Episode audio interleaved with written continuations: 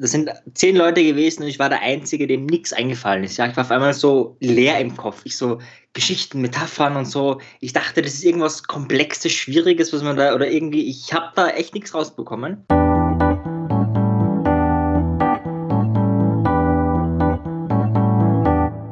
Keine Geschichten oder Metaphern erzählen konnte damals Marian Zefferer.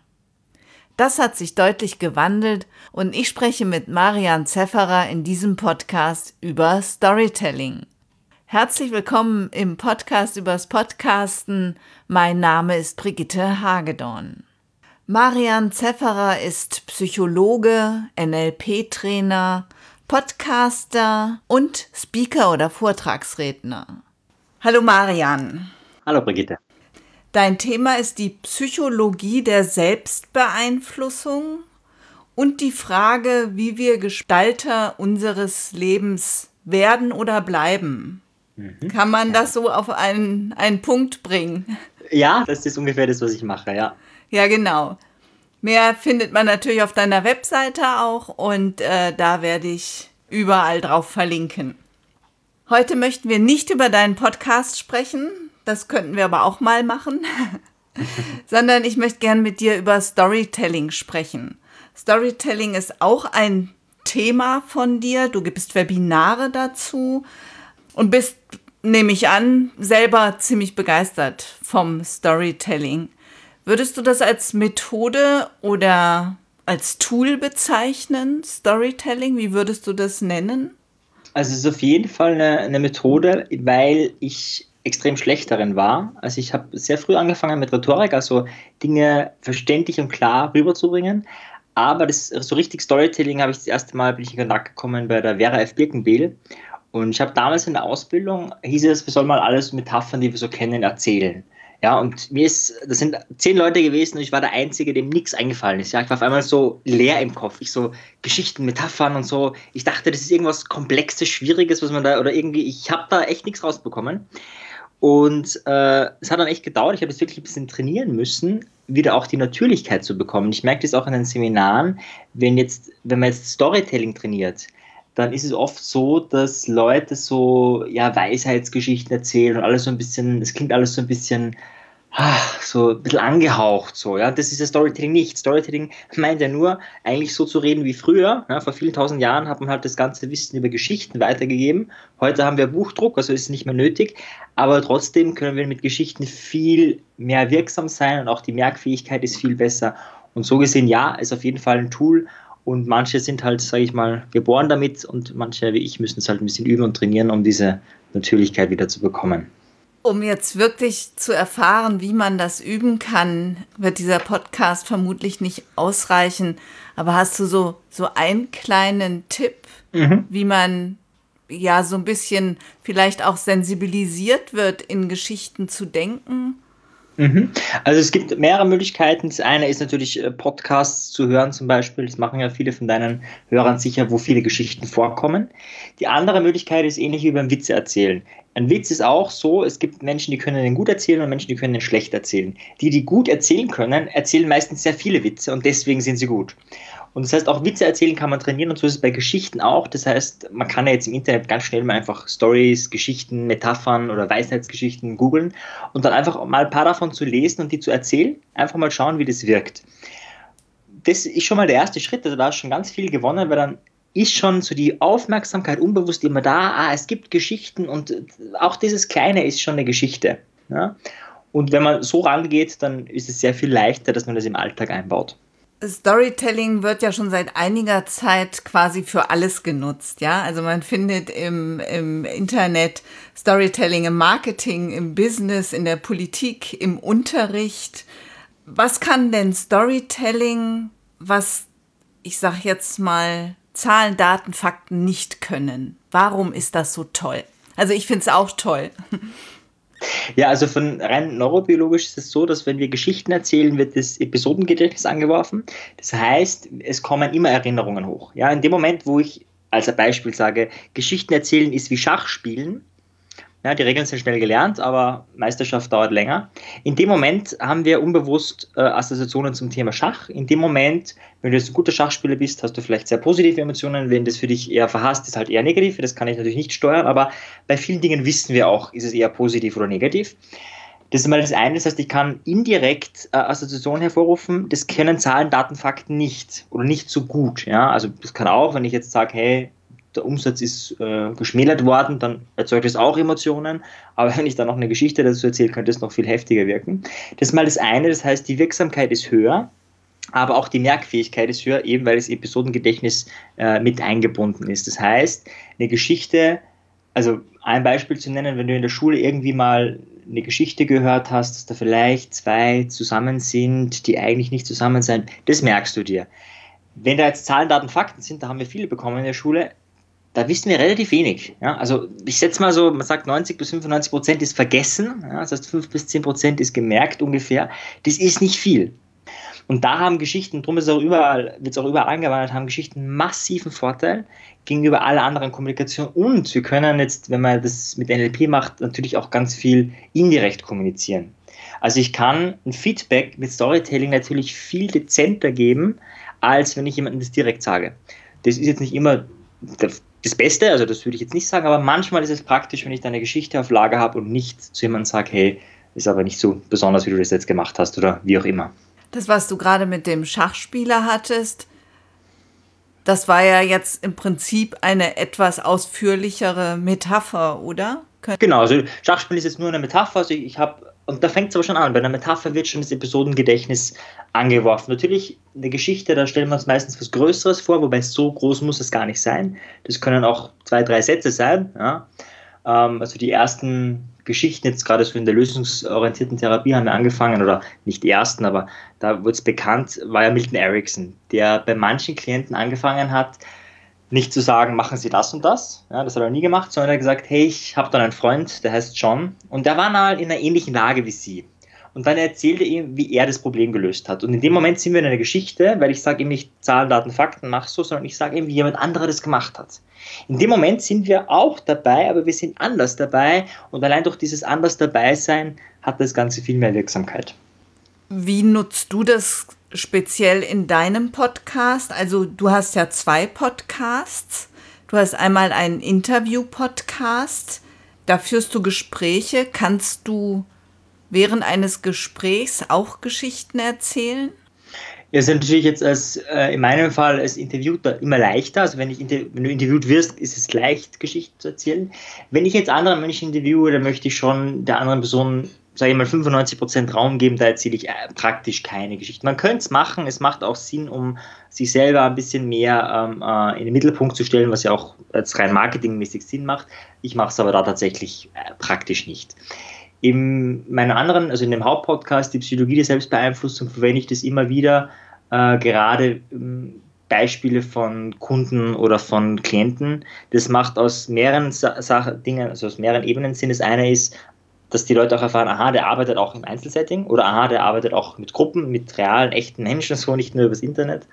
Das ist mal die eine Botschaft, die man da sendet, also rein marketingmäßig. Und die andere Botschaft ist einfach, man hat mehr, man ist mehr dabei, wenn ich jetzt eine Geschichte erzähle von jemandem, der depressiv ist und von, wenn ich da erzähle, hey, da ist einfach nichts weitergegangen, da fühlen sich jetzt Menschen, die in ähnlichen Situationen waren, viel mehr gehalten, als wenn ich das jetzt über Zahlen oder Daten kommunizieren würde. Ja. Und ich kann über diese Geschichte natürlich auch ähm, Empathie, ich sag mal souverän in Anführungszeichen, das könnte ich so, anders nicht. Ja, wenn ich die Geschichte nicht hätte, würde das weniger Resonanz erzeugen.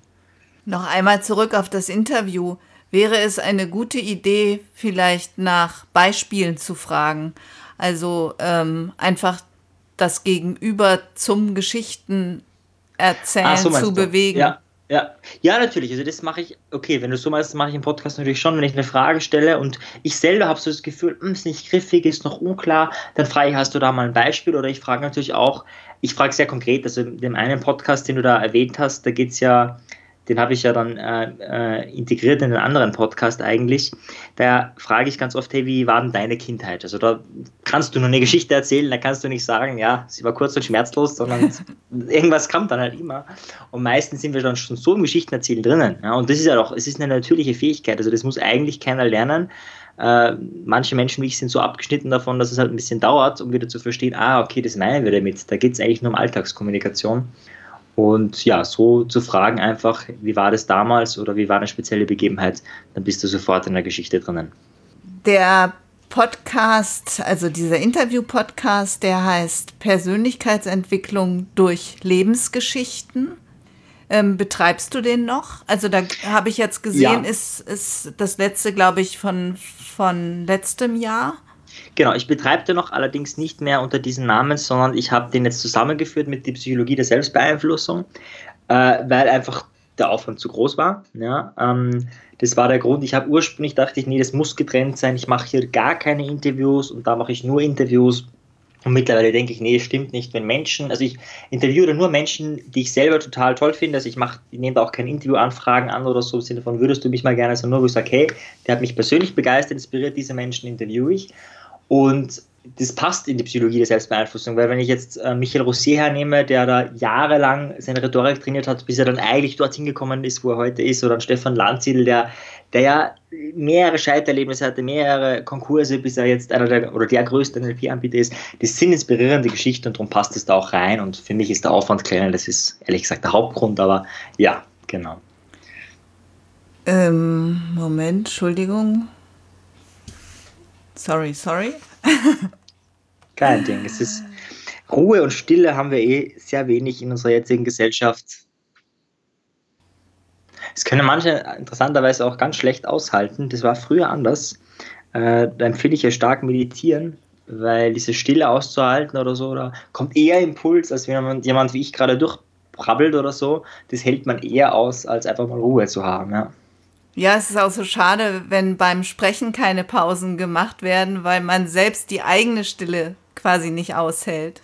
Ja. Ich habe jetzt den Titel gesucht von deinem Podcast, damit ich mich da nicht äh, verspreche. Du hast ihn auch schon mehrmals gesagt. Also der heißt die Psychologie der Selbstbeeinflussung. Hm?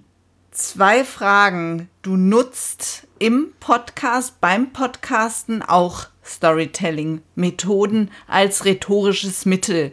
So kann man das vielleicht bezeichnen. Ja, ja, absolut. Wie gehst du da vor? Notierst du dir das vorher, wie du das aufbaust, wo du was einbaust? Ja, willst, willst du die ehrliche Antwort oder, oder die schöne Antwort? Ah, erst die ehrliche und dann die okay. schöne. Okay, sehr schön. Also die ehrliche Antwort ist, äh, ich habe ein Thema, äh, und meistens ist es so, ich drücke auf Aufnahme und leg los. Äh, manchmal mache ich davor ein paar Notizen und, und leg dann los.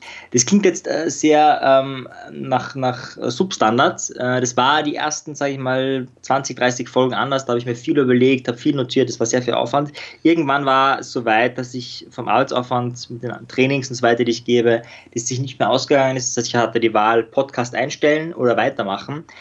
Und ich habe dann einfach mal so weitergemacht. Es ist niemandem aufgefallen, dass ich, äh, dass die Vorbereitungszeit gekürzt wurde.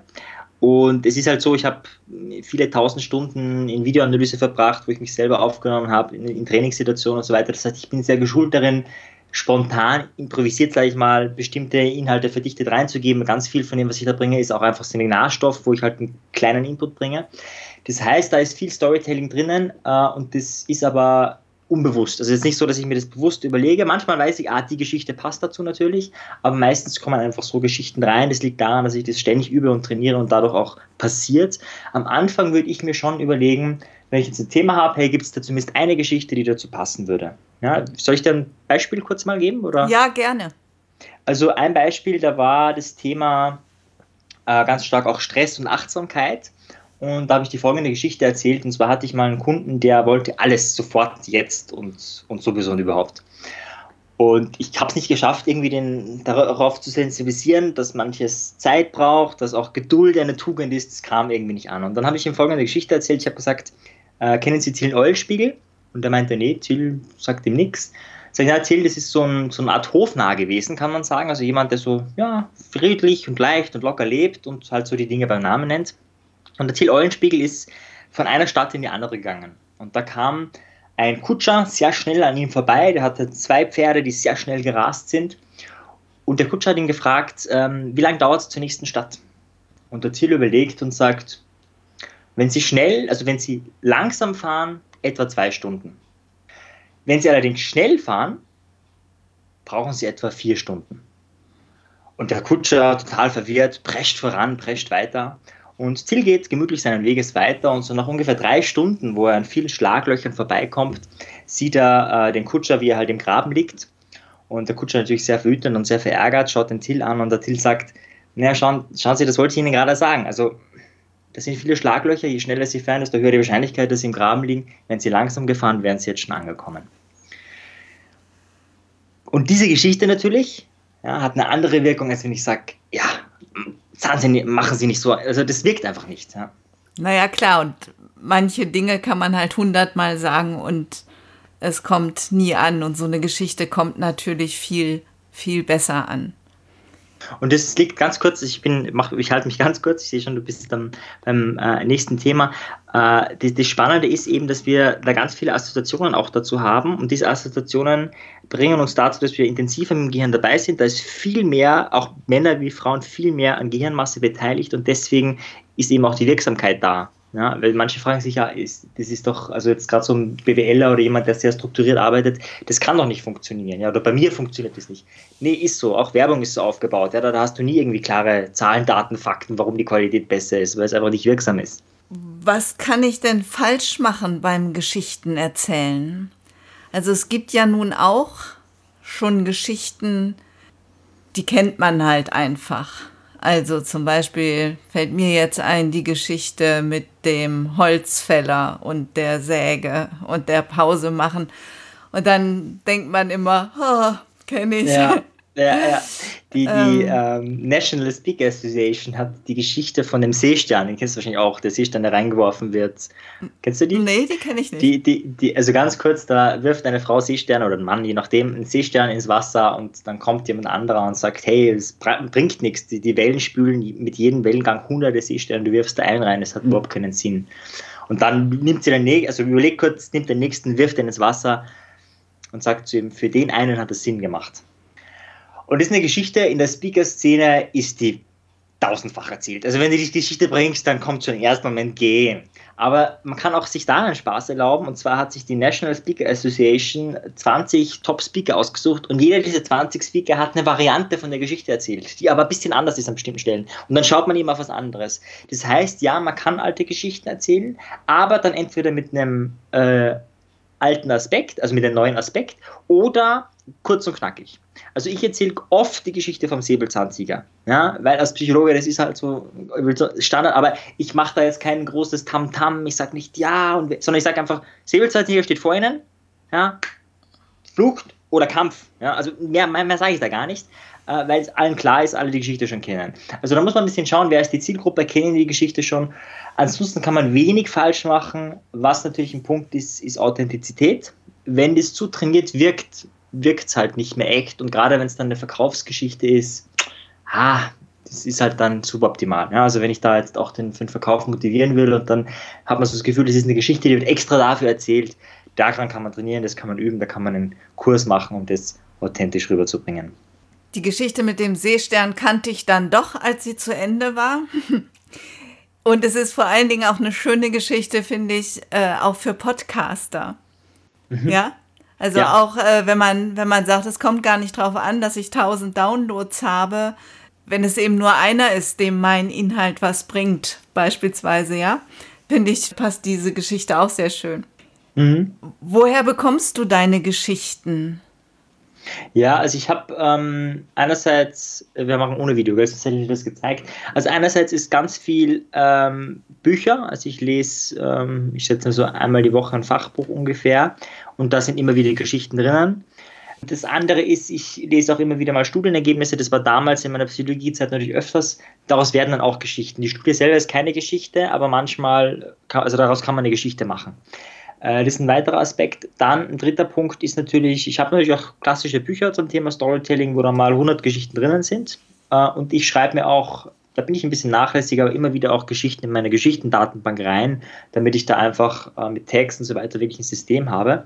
Und der letzte Punkt ist, dass ich ganz viel natürlich andere Reden anschaue, als Trainer natürlich auch ganz viel Teilnehmerfeedback gebe, die ja auch Geschichten erzählen. Und durch dieses ständige von anderen auch schauen, lernt man natürlich auch viele Geschichten kennen. Du sagst, dass Storytelling auch eine, eine Methode für die Selbstbeeinflussung ist. Wie genau meinst du das? ich habe Folgendes bemerkt, auch bei mir und bei anderen, dass man beim Thema Persönlichkeitsentwicklung oft sehr logisch, analytisch vorangeht. Ähm, das liegt daran, dass wenn man ein Problem hat, äh, jetzt wirklich involviert ist in das Problem, wir nicht alle Ressourcen zur Verfügung haben. Wir haben nicht unser volles Potenzial in Gehirn zur Verfügung, sondern wir sind da eine Art, wie wir es im NLP nennen, Stuck State. Das heißt, ähm, wir können nicht mehr so klar, nicht mehr so genau, nicht mehr so gut denken, also jetzt wirklich rein von den Gehirnmessungen her. Und das führt meines Erachtens dazu, dass wir einfach oft so logisch nach, nach Lösungen suchen. Aber es gibt viel mehr äh, Lösungsmöglichkeiten. Wir könnten auch genauso unser Unbewusstes anzapfen. Man könnte auch unbewusst auf Lösungssuche gehen. Ich gebe äh, zwei kurze Beispiele. Milton Erickson hat ähm, sich immer wieder mal in der Nacht aufgeweckt und in der Nacht äh, ist er aufgestanden, hat so hat Freewriting betrieben und so hat er ganz viele Artikel geschrieben. Das hat er nicht bewusst wahrgenommen. Also am nächsten Tag hat er das wieder vergessen gehabt. Ja? Oder wenn er ganz schwere Klienten hatte, ist er in der Form von Hypnose gegangen, wusste danach gar nicht mehr, was passiert ist, aber irgendwie war es wirksamer, als wenn er normal reingeht. Äh, das sind natürlich jetzt hohe Fähigkeiten, aber was ich raus will, äh, ist mit Geschichten die man sich äh, sucht, die man sich anschaut, kann man sich in der Hinsicht viel besser selbst beeinflussen, weil sie eben diesen metaphorischen Hintergrund haben. Und die Vorgehensweise ist ganz einfach. Die Idee ist, du hast ein bestimmtes Problem und gehst einfach auf Geschichtensuche. Ja, also du sagst zum Beispiel jetzt, ähm, da kann man einfach mal googeln, ja, zum Beispiel Geduld, Geschichte oder Ungeduld, Geschichte, dann kommt man vielleicht auf die Geschichte von Till Eulenspiegel. Und dann ist die Idee, dass man die Geschichte ein bisschen anders liest, nämlich äh, langsamer. Ja? Das heißt, äh, wenn du so eine Geschichte hast, ja, ist durchaus die Idee, das vielleicht auszudrucken, sich an einen Ort hinzusetzen, die ruhig und langsam zu lesen, dann auf sich wirken zu lassen, das heißt danach wirklich ein paar Minuten Pause zu machen. Und dann kommt entweder was, oder wenn die Geschichte vielleicht gar nicht so gut war, dann kommt vielleicht auch nichts. Aber das ist so die Herangehensweise. Und so kannst du, kannst du Probleme lösen, ohne dass man jetzt logisch herangeht. Ja, das ist jetzt für jemanden, der normalerweise immer logisch herangeht, sehr komisch. Ja, wie, wie soll das wirken? Aber das ist so die Idee dahinter und ist auch in vielen, also auch auf meiner Audio-CD oder vielen Persönlichkeitstrainings, ist es ja die Methode schlechthin, ganz viele Geschichten zu erzählen, um den äh, Zuhörer dorthin zu bringen, wo er hin will, nämlich sein Potenzial zu entfachen. Und anstatt dass man jemand anderen das machen lässt, kann man natürlich auch selber auf Suche gehen. Und dann kommt es quasi unbewusst zu so einem Aha-Moment, genau. dass, ich, also, dass ich quasi schneller auf die Lösung komme oder auf einem genau. anderen Weg zu der Lösung auf komme. Die, auf die Lösung oder manchmal ist es gar keine Lösung, sondern das, das Aha-Erlebnis kann auch sein, so stimmt und auf einmal ist das Problem kein Problem mehr, aber es verändert sich eigentlich gar nichts. Ja, also auch das kann natürlich passieren. Äh, da braucht man die Offenheit, äh, wirklich zu sagen, ich lese jetzt die Geschichte und schaue, ob was kommt oder nichts kommt. Äh, das braucht ein bisschen Disziplin, weil, wie wir heute schon im Gespräch hatten, diese Stille dann auszuhalten. Das ist die Kunst. Das äh, ist eigentlich der schwierigste Teil an dieser Übung, die Geschichte zu suchen, eine Geschichte sich selber äh, zu lesen. Das kriegt man noch hin, aber dann wirklich mal ein paar Minuten oder vielleicht wirklich fünf Minuten zu warten. Das hört sich kurz an, aber fünf Minuten voller Stille, das ist eine lange Zeit. Und eigentlich ist das immer der schöne Moment, auch wenn man ein Buch gelesen hat beispielsweise, dann sich nochmal die Zeit zu nehmen und ein bisschen ja quasi zu reflektieren oder wie auch immer man das jetzt nennen möchte. Mhm. Ja, oder um bei, bei Metaphern zu bleiben, es zu verdauen. Ja, manche Bücher wollen verdaut werden und das braucht halt seine Zeit. Ja.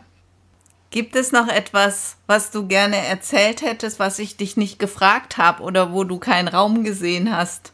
Also, du hast so gut gefragt. Ich bin jetzt tatsächlich ganz leer innerlich. Ähm, es gibt jetzt nichts, wo ich sage, das wäre ganz, ganz wichtig oder ganz, ganz dringend. Das freut mich. Ich werde auf deine Webseite, auf deine Podcast, äh, auf deinen Podcast hinweisen. Ähm, gibt es in nächster Zeit ein Webinar zum Storytelling von dir?